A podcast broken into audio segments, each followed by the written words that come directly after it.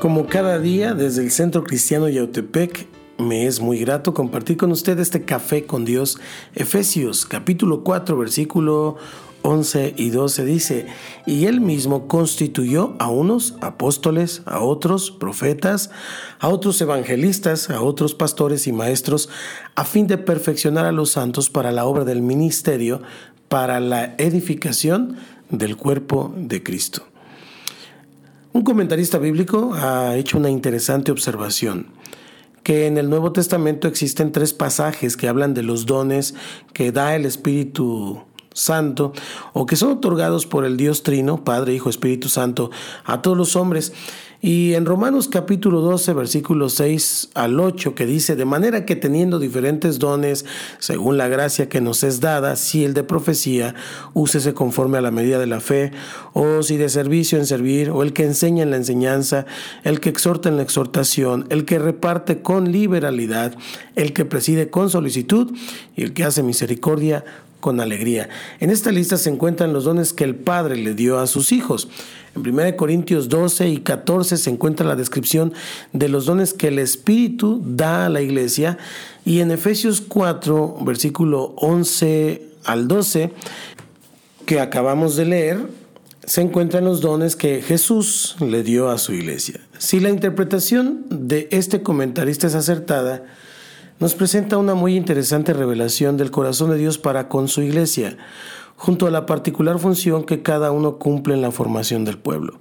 Los dones que el Padre y el Espíritu han dado a la iglesia son regalos que se manifiestan en la vida de sus hijos, tales como la misericordia, el servicio, la exhortación, el discernimiento, la palabra de ciencia o la sanidad.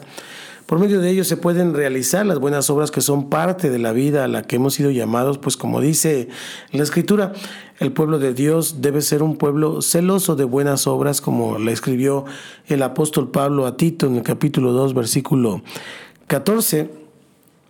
Y cuando observamos el regalo de Cristo a la iglesia, podemos notar una importante diferencia. En Efesios capítulo 4, el apóstol no dice que Él dio a la iglesia ministerios apostólicos, proféticos, evangelísticos, pastorales y de enseñanza. Lo que Cristo dio a la iglesia no fueron ministerios, sino personas. Esto no tiene por qué sorprendernos, pues Jesús mismo trajo las buenas nuevas del Padre en persona. San Juan capítulo 1, versículo 14 dice, y aquel verbo fue hecho carne y habitó entre nosotros y vimos su gloria, gloria como del unigénito del Padre, lleno de gracia y de verdad. Eh, al regalarle a la iglesia hombres y mujeres que fueran apóstoles, profetas, evangelistas, pastores y maestros, Jesús no estaba haciendo más que perpetuar el modelo que él mismo inició al invertir en la vida de sus discípulos. Esta observación tiene una connotación muy importante para todos aquellos que han sido constituidos por Cristo para estos eh, ministerios. El valor principal de la presencia del apóstol, del profeta, del evangelista, del pastor y del maestro en la iglesia no se encuentra en el ministerio que desarrolla, aunque siempre tendemos a valorar a los hombres por sus obras. Pero el valor principal que estas personas tienen es la clase de personas que son, porque enseñan con su vida como lo hizo Cristo. El llamado a ser líder dentro de la iglesia es un llamado que demanda de nosotros las más altas expresiones de devoción, compromiso y relación con Dios. En tiempos de angustia, confusión y dificultad, la iglesia debe buscar en la vida de aquellos que han sido puestos por Dios para formar la vida de los santos eh, una inspiración. El contacto que el pueblo de Dios tiene con estos líderes no puede estar limitado a los momentos de reuniones formales dentro del programa establecido de la congregación. La gente que estamos formando necesita tener amplio acceso a nuestras vidas, pues nosotros somos el regalo de Cristo para sus vidas. Todo líder, todo pastor tiene que mirar que ha sido dado como un regalo de Dios a la vida de muchas personas. Que Dios te bendiga.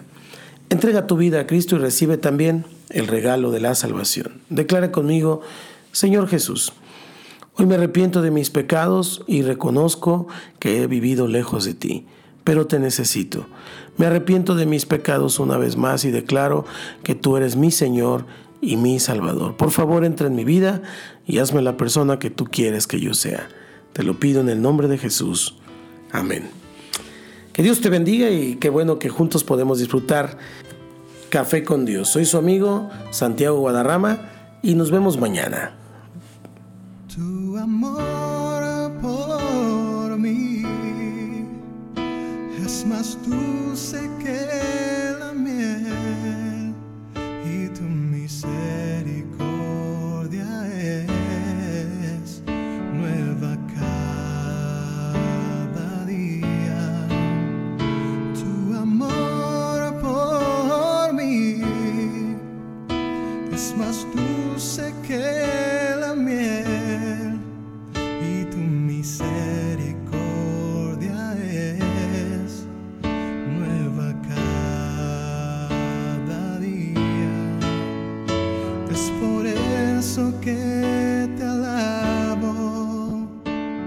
por eso que te sirvo, es por eso que te doy todo mi amor.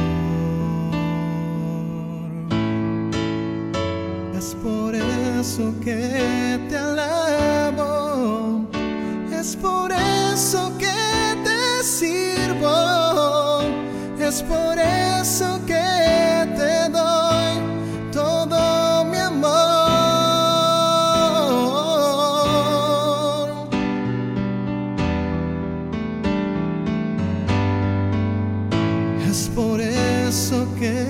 te elevo, es por eso que te sirvo, es por eso.